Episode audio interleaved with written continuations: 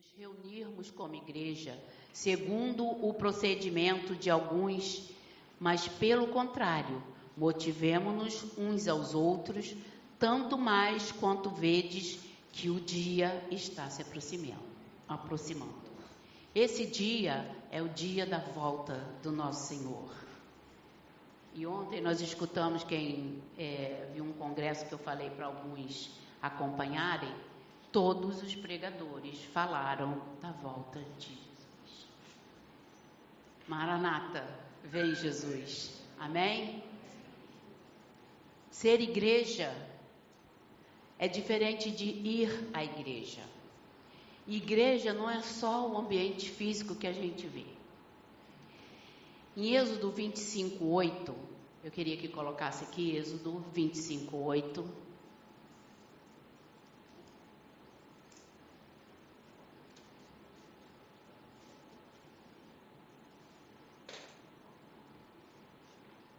Amém.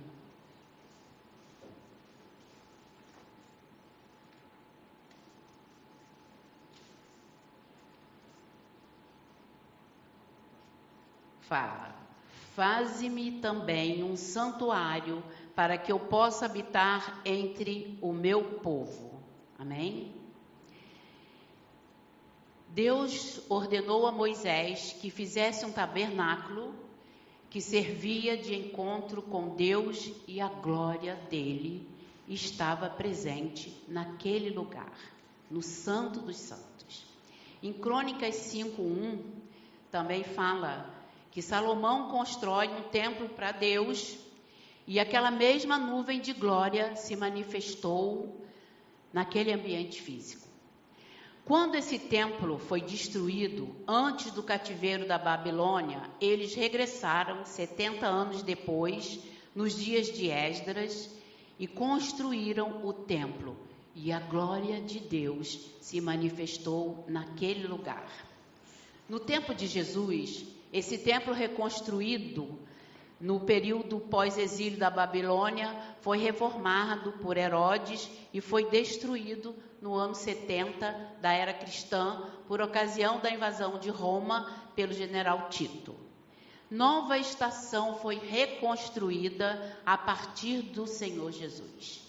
E a glória de Deus estava nas pessoas. Então nós somos dessa era. A glória de Deus está na sua vida. Essa parede desse templo, ela é linda e maravilhosa. Mas isso é uma construção feita por obra e é, mão de homens, né? Eu creio que a Shalom é bem é, faz tudo de excelência para o Senhor. A gente vê isso, né? A igreja sempre limpa, a igreja sempre pintadinha, os instrumentos que a gente tem condição de pagar são os melhores que a gente tem condição. Então a gente faz tudo de excelência para o Senhor. E o Espírito de Deus está nesse local. Mas isso não é só. Isso, a igreja, eu vou te dizer que ela é uma um adicional na nossa vida. É o lugar que nós podemos estar reunidos, é o lugar que nós podemos estar orando juntos. Mas aqui, não é só aqui que a glória de Deus está. Vocês têm que entender sempre que aonde você estiver, você é um templo do Espírito Santo. Que aonde você estiver, a glória de Deus precisa se manifestar. Que aonde você estiver, as suas atitudes vão falar de Deus. Que aonde você estiver, você precisa ser luz. Aonde você estiver. Não pense que você vai chegar aqui num domingo, numa quarta-feira, num ensaio de louvor ou num ensaio de uma peça de teatro para o Natal e que a glória de Deus vai chegar aqui naquele lugar, naquela hora e pum, acabou. Não, ela é, está em você. Você é templo do Espírito Santo. Mateus 27, 51 fala: No mesmo instante, o véu do santuário rasgou-se em duas partes de alto a baixo, a terra estremeceu, fenderam-se a rocha. Glória a Deus por esse acontecimento lindo e maravilhoso, porque tudo voltou-se para Jesus. já, já desde o início, né? Hoje somos morada de Deus no Espírito.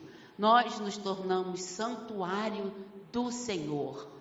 Olha nossa responsabilidade perante Deus e perante os homens. Atos 8, 1, 3. Após o assassinato de Estevão, se estabeleceu a perseguição contra a igreja e Saulo assolava a igreja e prendia as pessoas. Às vezes nós pensamos que quando o anticristo estiver próximo, nós vamos sofrer muito. Não. Desde aquela época a igreja vem sendo assolada. Mas o Espírito Santo de Deus é muito mais forte do que todas essas coisas. Até se um dia todas as igrejas da terra acabarem, onde está a glória de Deus? Na sua vida. Você fala que a igreja é perseguida, mas o Brasil nós temos ainda é, muita liberdade. Você pode falar de Jesus onde você quiser. Eu ganhei a Zélia falando tanto de Jesus lá no salão onde eu faço unha. Então, você pode falar, você vai ganhar as pessoas de lá, ou vai deixar aquela semente plantada. Alguém vai regar e o outro vai colher, mas você precisa falar. Então, se somos morada de Deus, por que precisamos dessa construção, desse templo? Ela é importante para reunirmos e sermos ministrados. Não podemos viver isolados. Deus criou o homem para comunhão. É importante que a gente se reúna e sinta o calor humano. É importante que tenhamos louvores de adoração e juntos sentimos a presença de Deus. Em Hebreus 10, 15 e 31, pode colocar para mim, por favor? Hebreus 10, 15 e 31.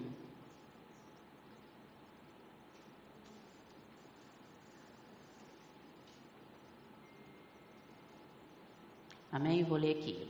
Assim terrível coisa é cair nas mãos do Deus vivo. Fala de pessoas que deixaram de congregar com os exemplos que não são para ser seguidos, porque a fé não é para ser vivida sozinha. A Bíblia é um livro de relacionamentos. A Bíblia fala na comunhão, no amor fraternal. No Salmo 133, 1, fala: Como é feliz e agradável observar que os irmãos vivam em fraternidade. Em 1 Pedro 1, 22, fala: Considerando, pois, que tendes a vossa vida purificada pela obediência à verdade que nos leva ao amor fraternal, não fingindo, amai-vos uns aos outros de todo o coração. Hebreus 10, 25 fala: Não abandones a tradição de nos reunirmos como igreja, sendo o procedimento de alguns, mas, pelo contrário, motivemos-nos uns aos outros, Assim como eu, Jesus falando, vos amei, dessa mesma maneira tenhais amor uns pelos outros. E o tempo todo a Bíblia fala de relacionamento, fala do amor, fala da compreensão, fala do motivacional para você com seu irmão. Nos Dez Mandamentos, o Senhor, quando deu esses Dez Mandamentos a Moisés, os quatro primeiros são reguladores do nosso relacionamento com Deus. Depois vocês leem que vocês vão ver, vocês vão notando isso. Os quatro primeiros, relacionamento do homem com Deus. Os outros seis reguladores é como nos relacionamos com as pessoas. Vemos na palavra o tempo todo que precisamos nos relacionar com pessoas. Vemos também que precisamos servir, estarmos em união, abençoar, fortalecer, encorajar uns aos outros. Vivemos um tempo em que as pessoas querem viver os benefícios e agora tem o culto à distância. O culto online, o culto na internet é uma ferramenta muito útil. Mas mesmo transmitindo o culto ao vivo, esse culto é para os irmãos que estão viajando, é para os irmãos que estão enfermos. Quando teve a pandemia, por causa da lei, e nós honramos as autoridades, nós tivemos que fechar a igreja. Não tinha outra coisa. A autoridade falou, nós honramos a autoridade, nos submetemos e fomos obedientes. E a igreja fechou. Então nós precisamos fazer culto online, que nos ajudou, que ajudou a vocês, que ajudou aos outros que viram de longe. Eu nunca vi tanta gente entrar no, no, na internet do pastor quando ele estava ao vivo. Muita gente de outro estado, gente até de outro país, assistindo. Isso é muito legal. Mas não é só, agora acabou. Lockdown acabou. Nós agora precisamos voltar para estarmos juntos. Quantas vezes nós sentimos vontade de abraçar e ainda não podemos, né? Abraçar todos. Dar aquele abraço apertado. Nossos beijos na face, que o brasileiro faz muito bem isso, né? O paulista dá um beijo só, nós damos dois. É que o carioca está sofrendo mais, de repente. Então, nós precisamos entender esse amor, essa fraternidade. Isso é tudo pelo Espírito Santo de Deus. Entenda que igreja é onde você serve. Esse lugar foi feito para você que é salvo servir a Deus, aprender mais as coisas que o Senhor quer nos ensinar. Cada um, eu tenho um lado mais capenga para obedecer alguma coisa a Deus do que o pastor. Ele tem facilidade, às vezes, de obedecer uma coisa muito mais rápido do que eu, e às vezes também ele tem, eu tenho mais facilidade de obedecer uma coisa do que ele. Mas o importante é que a gente busque essa obediência, busque esse, entendimento de Deus. A igreja onde você serve, onde você se alimenta, onde você é corrigido, onde você é encorajado, onde você se socializa.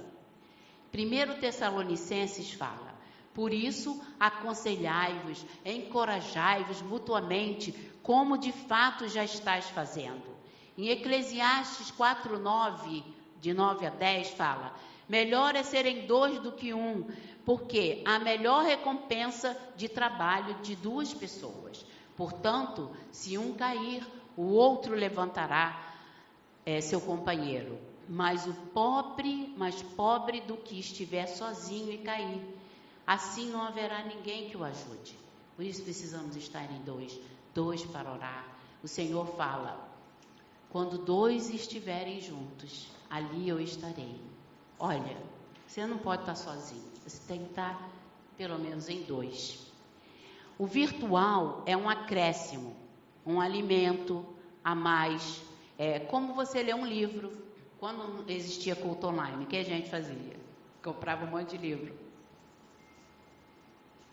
Viam, víamos é, filmes é, evangélicos cristãos, né? Ou de cunho, de bondade, né? Isso nos ajuda a frutificar e a crescer. Precisamos nos relacionar com os irmãos. Existem reunião nos lares, que é uma prática legal. Por quê? Você pode conhecer melhor aquela pessoa numa igreja muito grande. Uma igreja de 10 mil pessoas, você não tem como conhecer. Eu acho que nem o pastor conhece, nem sabe quem é membro da igreja dele. Às vezes é, é culto de 10 mil pessoas e, e, às vezes tem dois cultos ou três naquele domingo. É, é muito, é impossível, né? Então, o que, que tem de novidade? Eles fazem células nos lares, né? Botam um líder para falar o que o pastor fala, para que aquilo não descambe para o outro lado, e a igreja pode se conhecer melhor, pode conhecer mais o problema do irmão e orar mais junto. Nós precisamos estar juntos, precisamos de pastor para o rebanho. Mateus 9,36 fala: Ao ver multidões, Jesus sentiu grande compaixão pelas pessoas, pois estavam aflitas e desamparadas, como ovelhas que não têm pastor. Preste atenção nisso que eu vou falar agora. Às vezes, Jesus falava para multidões e ensinava e abençoava e despedia aquela multidão. Mas somente os seus discípulos foram pastoreados por Jesus, porque estavam com Ele, porque oravam com Ele, porque comiam com Ele. Então, é muito bom a gente estar juntos. Jesus corrigia os seus discípulos. Deus levanta pastores para discipular o seu rebanho sem pastor. Então a gente pensa assim, antigamente a gente tinha igreja metodista, assembleia, batista, presbiteriana, congregacional. De repente começa a abrir assim, igreja Shalom, nova vida, vida nova. Igreja Deus é vivo, não. Muito legal. Muito legal a necessidade disso. Deus permitiu isso. Nós não podemos é perder a raiz. Nós não podemos é perder a palavra. Deus levanta pastores, às vezes, porque é muita gente aceitando a Jesus. Pensa nisso. Se só existissem aquelas denominações e essa multidão de igreja crescendo com mil, dez mil, mil e quinhentos, quatrocentos, quinhentas pessoas, tem que abrir, precisa abrir. Eu, por mim, teria uma igreja em cada esquina. Nova Iguaçu é assim, não sei quem conhece lá. Mas às vezes num quarteirão tem três igrejas. Isso é lindo, isso é maravilhoso. É o poder de Deus na terra.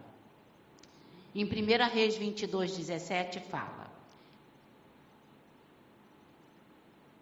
Vi todo Israel disperso por muitas colinas, como ovelhas que não têm pastor.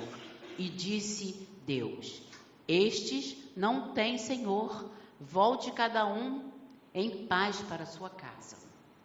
Números 27, 17 fala: a fim de comandá-los nas batalhas, para que o teu povo não seja como ovelhas que não têm pastor.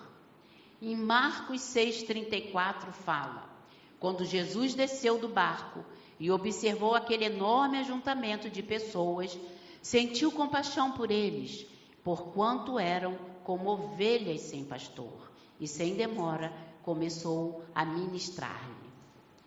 Prestem atenção nessa preocupação de Jesus.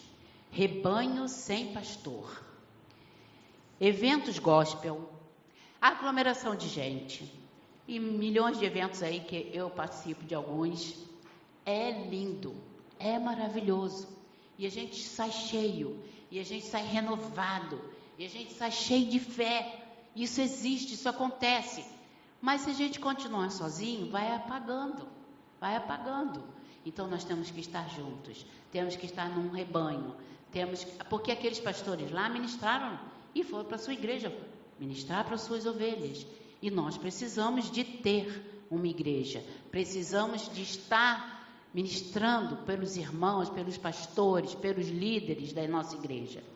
Viver a realidade de relacionamento dá trabalho, tá? Dá. Mas é gostoso.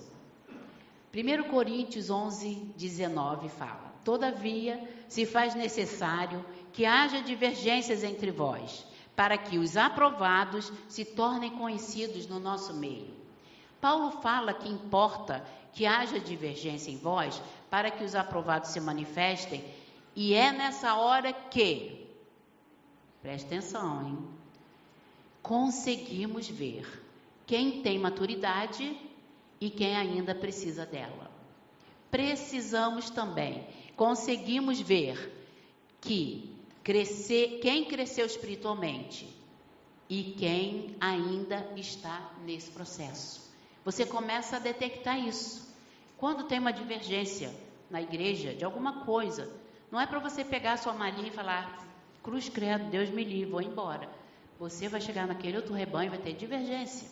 O problema é você estar maduro enfrentar estarmos relacionados em amor, em fraternidade, pedindo ao, ao Espírito Santo que nos conscientize da verdade. Você vai na palavra buscar se aquilo que está sendo falado está na Bíblia. Por isso que eu estou lendo vários versículos para vocês saberem que o que eu estou falando está aqui na palavra do Senhor.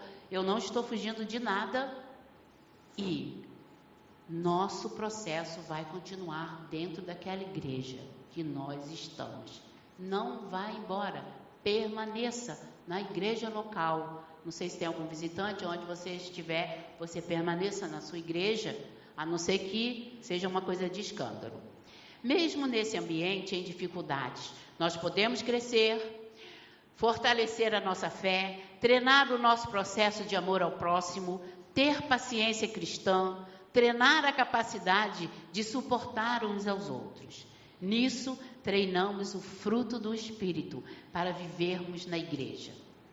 Precisamos viver relacionamentos. Ser igreja significa você não apenas crescer, mas aprender a dar.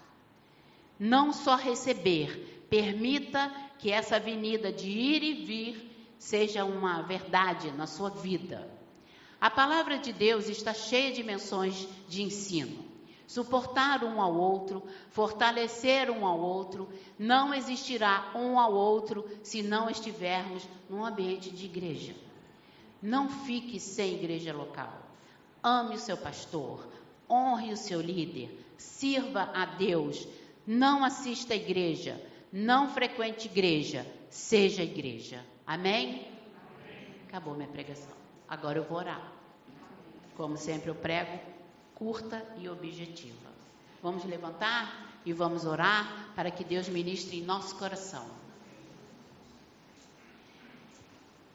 Eu queria pedir o louvor para voltar aqui um pouquinho. Coloque a mão no seu coração. E fale você somente com o Espírito Santo nessa hora. Onde é que está o que te faz é, desistir, às vezes, desse processo de caminhada cristã ao lado do Espírito Santo com Jesus? Peça ao Senhor nessa hora que vá queimando tudo isso que vem na sua cabeça na hora que você pensa em vir à igreja e você desanima. Pensa o que você está sentindo nessa hora. Você Seja ministrado pelo Espírito Santo nessa hora, o Espírito Santo de Deus. Nós te pedimos, Pai, em nome de Jesus, Ramanaias, que não haja peso no teu povo para vir te louvar, que haja alegria. Ministra Espírito Santo, ministra Deus, ministra Espírito Santo sobre esse povo, ministra. E vai queimando, Senhor, toda ferida tudo que as pessoas já sentiram, Pai, de peso, de incômodo, Pai. Em nome de Jesus, Senhor. Umas feitas por nós, outras colocadas pelo diabo para impedirmos de chegar à tua casa com alegria. Então eu quero que o Senhor ministre, Espírito Santo de Deus, sobre essa vida nessa hora, Pai. Ó oh, Senhor, não deixe que haja incômodo na vida espiritual dessa pessoa quando ela vier para a tua casa. Não deixe que ela sinta incômodo no louvor. Não deixe que ela sinta incômodo nas pregações. Ó oh, Espírito Santo, ó oh, Espírito Santo, faça isso, Senhor. Que a tua graça, Senhor, venha sobre essa pessoa de uma maneira especial. Ministra fé para aqueles que estão desanimados, Pai. Ó oh, Deus, que o Senhor seja dono das opiniões, Deus, dentro dessa casa que o Senhor seja dono de nossa vida, Senhor. Que ao invés, Senhor, de nós queremos ser o dono da igreja, que nós possamos entender que esse local é teu. Que sem a tua glória nós não sentiríamos nada. Que sem a tua glória nós não seríamos transformados pelo teu Espírito Santo, Senhor. Então queima, Senhor, todo o nosso ser, todo o nosso egoísmo, toda a nossa infidelidade. Queima a nossa língua daqueles que maldizem a tua casa, Pai. Tem misericórdia, Pai. Oh, Ramacamanaias de Cântara, Jesus. Roa lamachoas alahaias, oh lamanaias. Vai queimando, Senhor. Queima a nossa mente, Senhor. Queima a nossa mente que fala contra a tua casa. Queima a nossa mente. Queima o nosso sentimento, Pai. Que vem para cá aborrecido, Pai. Queima, Senhor, a nossa língua. Queima os nossos olhos que querem ver defeitos aqui dentro. Nossos olhos são teus, a glória é tua, a casa é tua, o Senhor é o pastor, o Senhor é o dono e a tua glória está aqui. E eu te peço isso, Deus. Nós queremos te obedecer. Queremos, Senhor, a cada dia buscar a tua glória, sermos mais fiéis, Pai Em nome de Jesus nós te pedimos, ó Espírito Santo de Deus, ó Ramanaias, que os professores dessa igreja não tenham desânimo de dar aula, que eles venham animados, que eles sejam renovados, que eles sejam cheios do teu Espírito Santo, que eles deem aula da tua palavra, empolgados, alegres, avivados, Senhor, para transmitir isso, Deus, para os seus alunos. Senhor, abençoa o pastor lá, Senhor, no Conect. Que ele tenha ânimo, que ele tenha amor, que ele tenha, Senhor, alegria por aqueles que estão ali com eles nessa hora e no sábado também. Que todos os ministros de louvor sejam abençoados em nome de Jesus. Cada um, Senhor, que está aqui no altar e os que não estão hoje, venham ser queimados. Não deixe que eles desanimem, Senhor são levitas da tua casa, escolhidos por ti, Pai. Nós sabemos que somos escolhidos. Então vem com teu fogo, Deus, e dá, Senhor, a eles ânimo. Revigora, Senhor, a sua boca, o seu pensamento, suas mãos que tocam, Deus. Em nome de Jesus, ministra Espírito Santo de Deus sobre todo louvor aqui na igreja. Em nome de Jesus. Ministra, Senhor, o teu povo. Dá alegria, Senhor. Dá ânimo, Senhor. Dá vontade. Dá sede. Porque nós precisamos nos preparar. Porque Jesus vai voltar. Vai voltar. E nós, quando estamos bem, quando estamos falando a mesma linguagem, quando estamos unidos, isso, Senhor, antecipa a volta de Jesus. Por isso, tanta igreja brigando, tanta gente egoísta, porque essa é a estratégia de Satanás para arrebentar com a tua igreja, com o teu povo. Mas em nome de Jesus, eu te peço que o Senhor passe um círculo de fogo sobre essa igreja. Eu te peço que o Senhor passe, a nuvem de glória não saia, Senhor, seja constante e a cada dia mais, em nome de Jesus. Em nome de Jesus, aumente o nosso amor um pelos outros.